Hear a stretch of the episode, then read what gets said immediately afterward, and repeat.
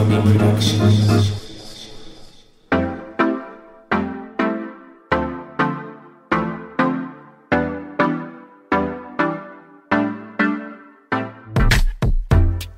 皆さんこんばんは。折り紙プロダクションズスタッフのサルと申します。 Seven Eight musi-curate 始まりました。今週も折り紙プロダクションズのアーティストとスタッフが一丸となって音楽好きの皆さんのためにおすすめな音楽や有益な情報をお届けしていきたいと思います。それでは、スタッフがおすすめの音楽をご紹介していくコーナー、折り紙サウンズを始めていきたいと思います。えー先日私佐野はですね、埼玉県の川越へ行ってまいりました。江戸時代には川越藩の城下町として栄えた都市で、小江戸の別名がありまして、こう、蔵造りと呼ばれる建築様式が印象的に立ち並ぶ風情のある街並みでも知られています。ご存知の方多いんじゃないでしょうか。えそんな川越、まあ雰囲気のあるとっても素敵な街でした。それで、川越と言いますと、なんか、これご存知の方いらっしゃるかなと思うんですけど、僕は、もう川越と言ったらこの曲が最初にパンと頭に浮かびます。まずは聴いていただきましょう。ユザーン×レイハラ神で川越ランデブー。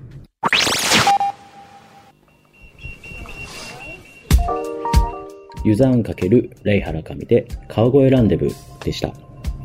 ユザーンさんの語りとレイハラ神さんの歌が不思議な感じにマッチしている素敵な曲ですよね。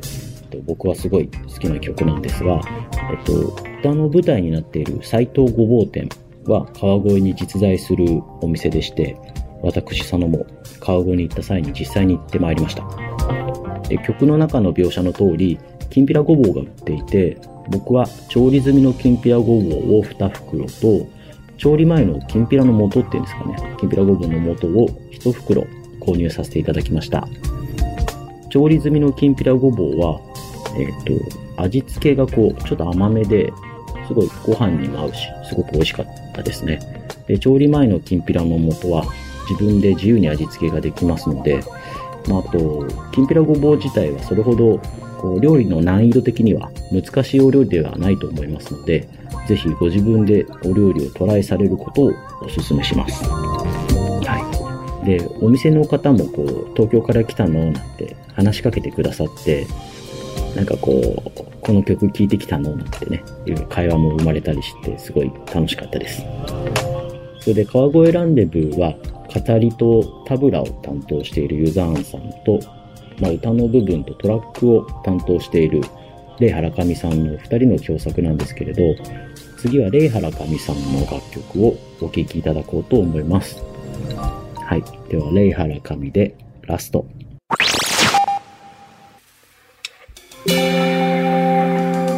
レイハラカミでラストでした。レイハラカミさんは10年ほど前に亡くなられていますが、今聴いてもぐっと心に響くものがあります。心地よくて、まあ、綺麗でいて、なんというか予測もできないと言いますか。ということで、そろそろお時間となりました。今週は川越に行ったことから、レイハラカミさんを思い出し、レイハラカミさんの曲のメロディーがものすごく、ものすごく素敵だ、と改めて思ったという回でした。最後の曲は、レイハラカミさんではないのですが、この曲のメロディーもむっちゃ最高なのでご紹介したいと思います。玉木ロイでめでたい。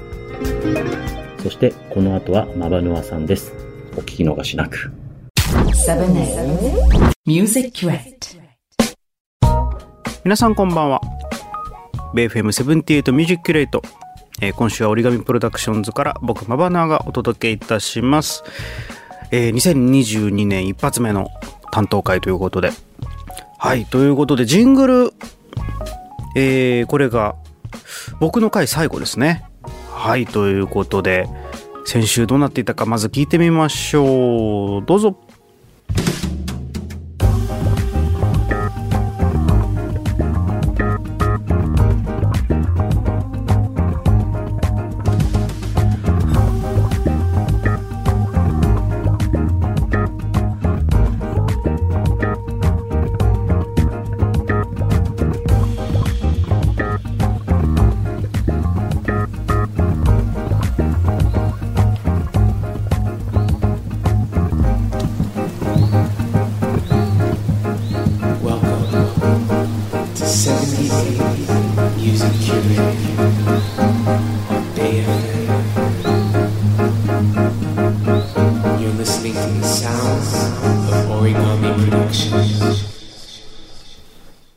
ということで、えー、これ何秒あんの？これ。これまたあの、セッキーが長いとか言いそうな、まだあんの？とか、まあ言ってましたもんね。長いとか言いそうな感じになりますけど。いや、いいですね。でもいいですね。はい。えー、このブラジリアンな感じ、どこから始まったのかも覚えてないですけれども。はい、いいんじゃないでしょうか。ということで、まあ最後の最後にですね、えー恒例となっている僕の手法、えー必要なものを最低限残してですね、えードラムから作り変えちまおうというような手法を今回またやってみたいなというふうに思います。えっ、と、まずですね、えーっとね、コーラス？なんか、あーうのコーラスと、あとマイキーのナレーション？まあでもそれ、あと環境音か。なんかピヨピヨ言ってる環境音ありますけども、あれの3つをじゃあ残してですね、で、テンポを、ちょっと上げましょうかね。えー、105だったので、140ぐらいまでがっつり上げましょうか。はい。えー、じゃあ上げて、で、えーっと、必要なものだけ残した状態聞いてみましょう。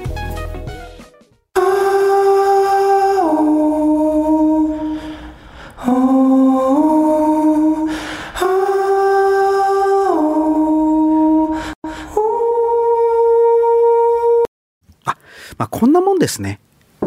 すいません。だ必要最低限になるとこうなっちゃうんですね。今もうコーラスしか鳴ってませんでしたけど、果たしてこれはルール違反ギリギリの感じになりますけれども。はい。じゃあですね、えっと、これを、えー引き立たせるためにですね、コーラスを1オクターブ音程グッと上げちゃいましょうか。そうするとちょっとこ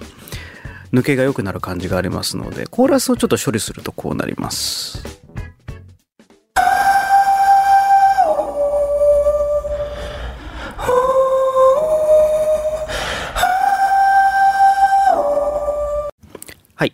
まあ、こういう感じですね。はい。でですね、えっ、と、どうしていこうかな。じゃあ、ビートを刻むんですけど、えっと、今回は、今までやってなかったなんかそのビートのジャンルなんだろうなって考えたところ、アフリカっぽいのやってなかったなと思ってですね。はい。まず、ビート140の上で、えー、もう土台となるキックですね。キックをまず打ち込んでみました。こんな感じ。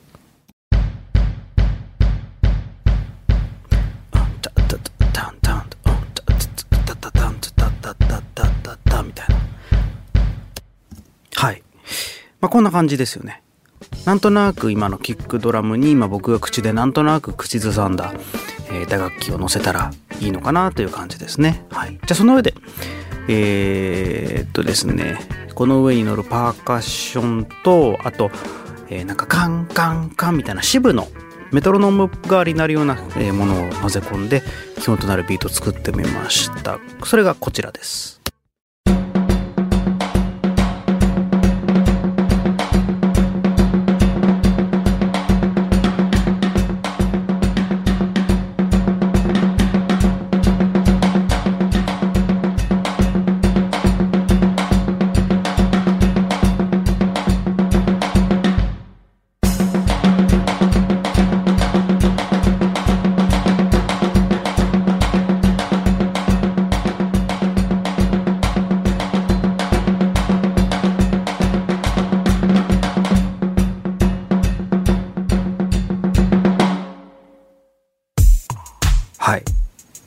長いかなまあ大丈夫。はい。で、えっと、この、うんと、決め手はですね、後半のあの、ポリリズムっていうのかなあの、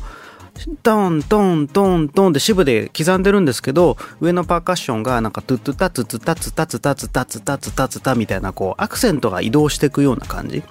ちょっとこう拍が一瞬わかんなくなるような瞬間あるじゃないですか。別のリズムが聞こえ出すみたいな。そういうちょっとポリリズミックなアプローチをね、後半でやってるので、それがまあアフリカっぽいっちゃアフリカっぽいのかなっていう感じですね。で、じゃあさらにアフリカっぽさをもう一つなんかね、メロディーで付け加えてみようということで、じゃあ打楽器の中でアフリカ、そう、バラフォンがありましたの、バラフォンをですね、叩いてみました。バラフォンね、こんな感じのメロディーです。聞いてみましょう。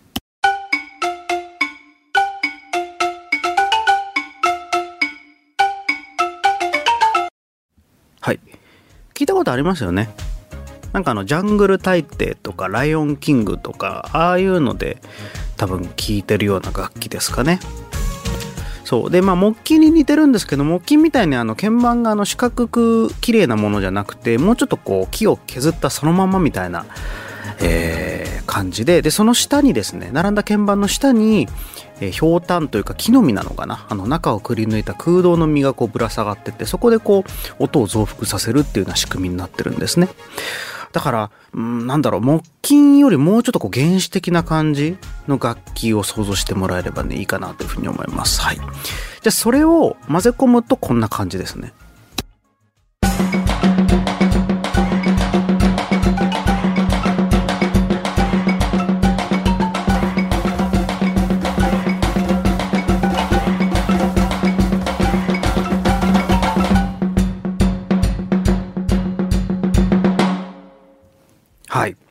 ちょっとあの、わーっていうなんか人の声も入れてみましたけど、まあこれでもうかなりアフリカっぽくなりましたね。はい。ではですね、これに最初の方に残しておいたマイキーのコーラスかな？マイキー、ヒロアキかな？はい、のコーラスに、えー、あとナレーション、そして、えー、この打楽器もろもろを乗せて、トータルで聞いてみましょう。完成こちらです。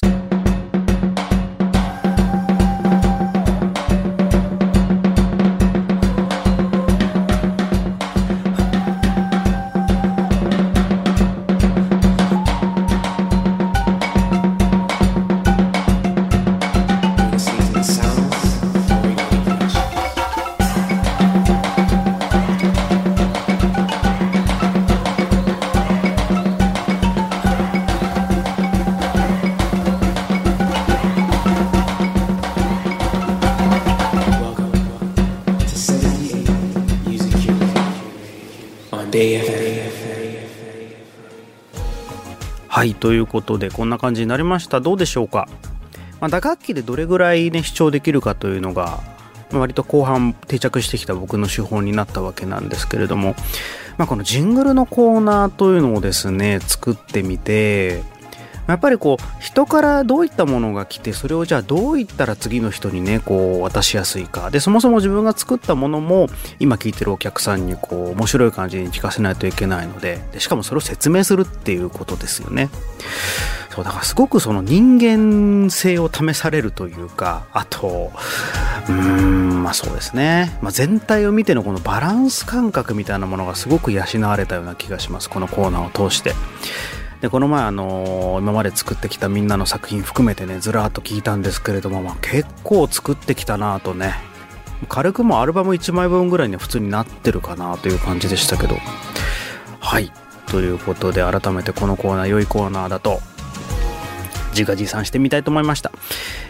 以上ジングルコーナーでした。7 Music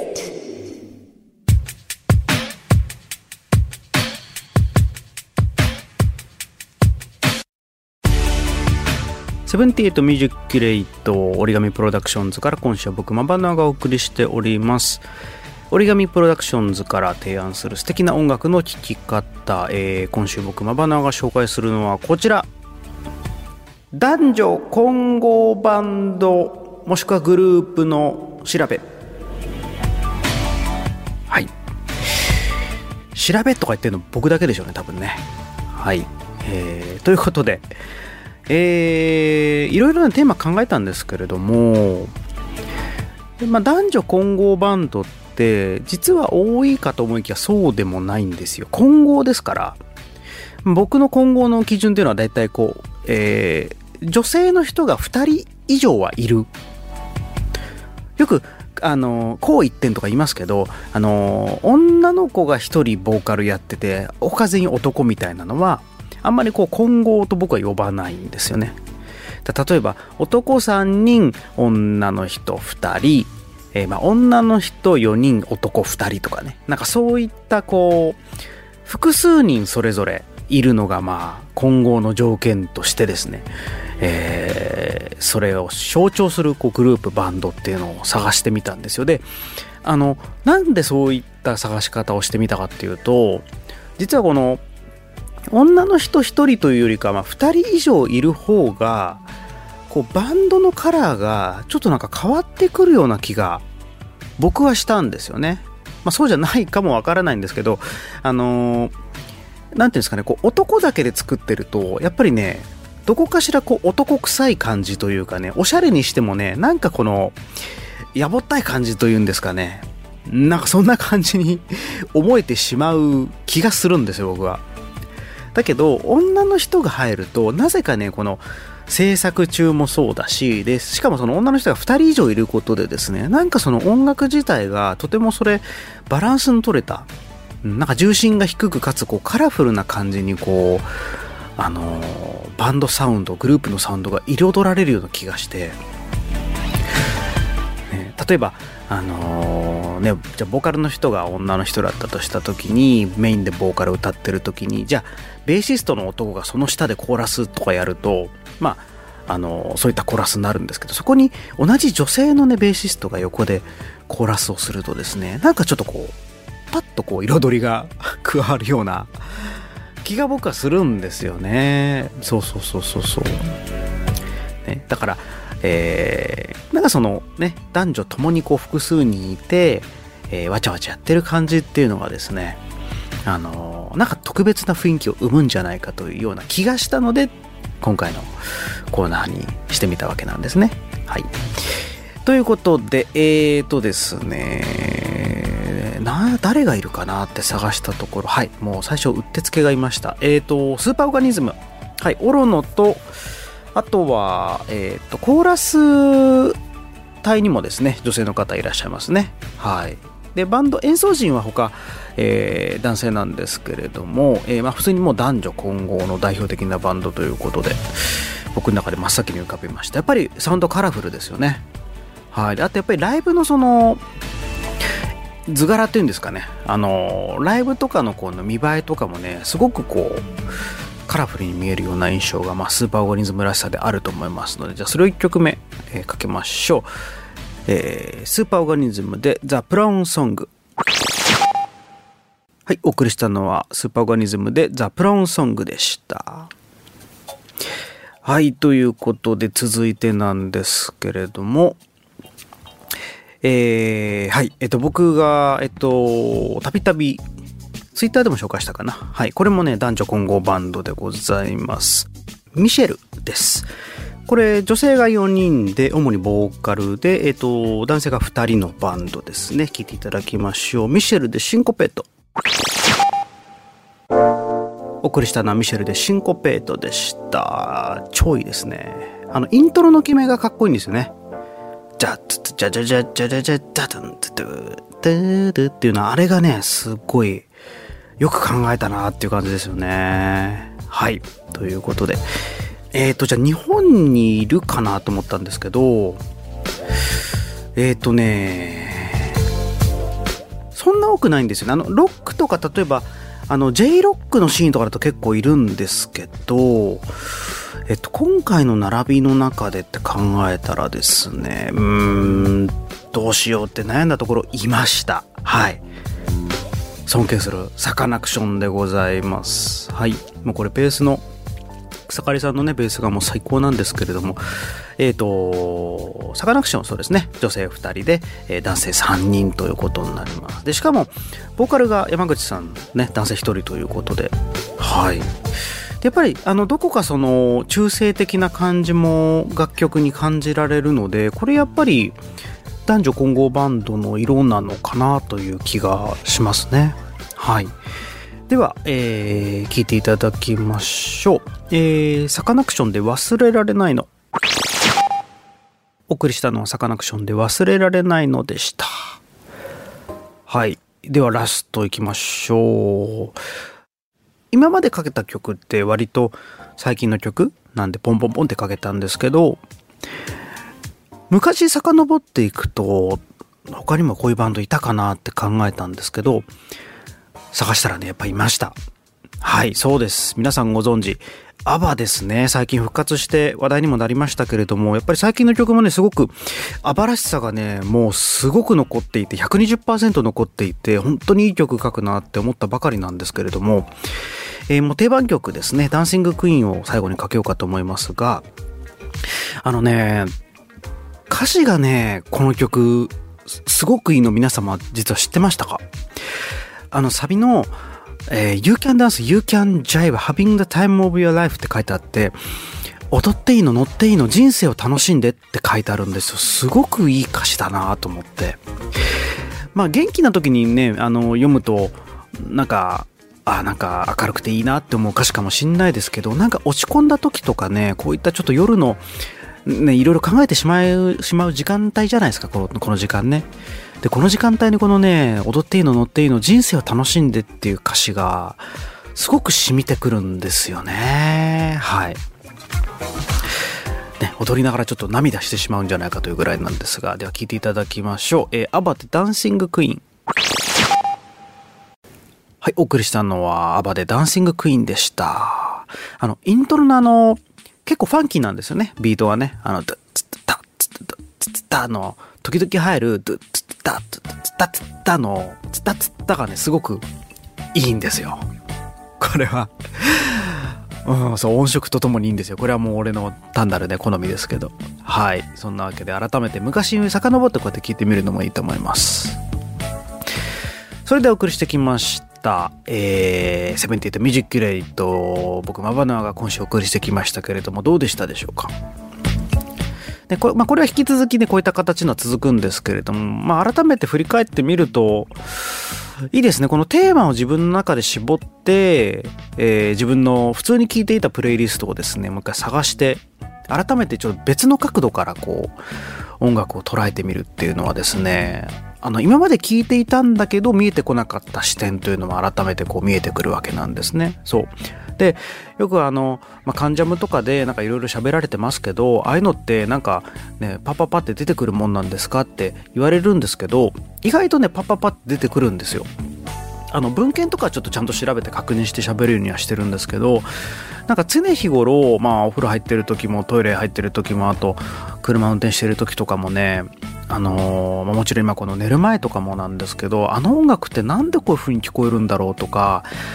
ああいう音出すためにはどうしたらいいんだろうとか、うん、なんでこの音楽すばこんなにも素晴らしいんだろうって考えるんですよ僕結構ね。そうで常日頃考えてるからあえて音楽の質問パッてされたら、あ、多分これってこういうことじゃないですかねっていうのをね、その考えてる引き出しの中からこう、取ってきて喋るだけなんですよ。そうそう。だからまあ好きこそもののなんちゃらとは言いますけれども、日頃からもう考えまくってるので、ただそれをね、蛇口をひねるだけで、結構こうやって音楽で喋りたいことっていうのはですね、こう湯水のごとく溢れてくるわけです。はい。だからあんまりこう喋り方とか気にしなければですねもうほっといてもずっとこうベラベラベラベラなんか喋ってるような感じになると思いますよ僕はい、まあ、そういった中で日頃ね、えー、自分も端くれですが音楽を作っているわけです、えー、では2022年皆様も頑張って楽しんで過ごしていきましょう、えー、折り紙プロダクションズからまばなでした。バイバイ。